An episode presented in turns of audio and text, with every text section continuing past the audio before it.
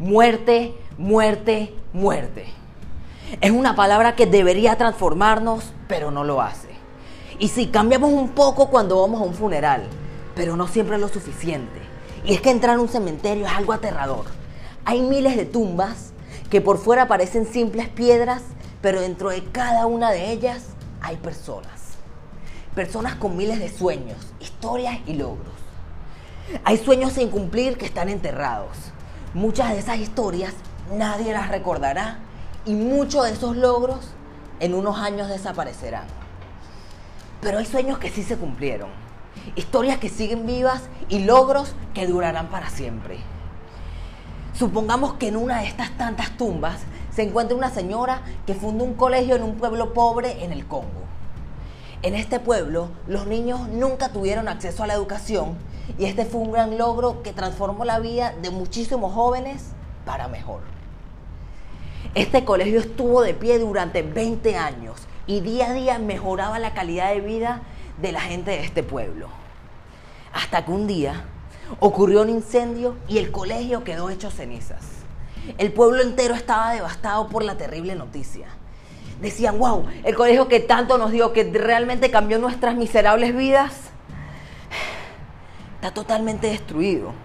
El gran logro de esta señora simplemente habría desaparecido. ¿Y cómo lo iba a recuperar si ya no estaba con vida? Hasta que un graduado de ese colegio, que ya estaba en buena situación económica gracias a esa educación recibida, decidió tomar la tarea de volver a reconstruir el colegio, pero no sin antes dar unas cortas palabras bastante inspiradoras. Quiero que sepan que el sueño de esta gran señora sigue en pie. Su logro no es el colegio que construyó, sino la gente que salió transformada gracias a esa educación. Y este graduado dio una gran lección. Cuando alguien se va de este mundo, sus logros físicos puede que estén temporalmente, pero las personas que pudo influenciar para bien serán sus logros eternos. Tú estás escuchando esto y tal vez dices, ok, muy bonita la historia, pero yo no, no tengo tanta plata para fundar un colegio, para hacer una fundación, no soy un orador profesional, ¿cómo voy a influenciar a miles de personas? te diré que no hace falta influenciar a miles de personas.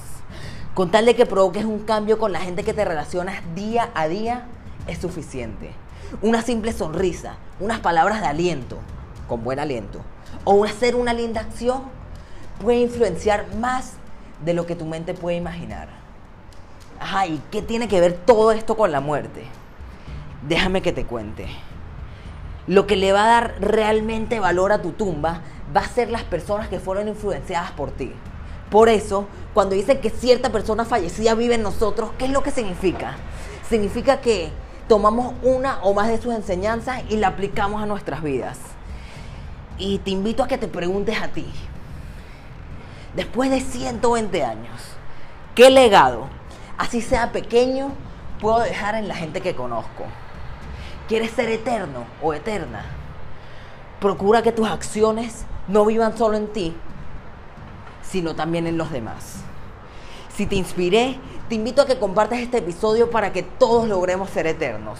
Recuerda darle 5 estrellas en Apple Podcast y escribir una reseña de lo que Risa con Sentido significa para ti.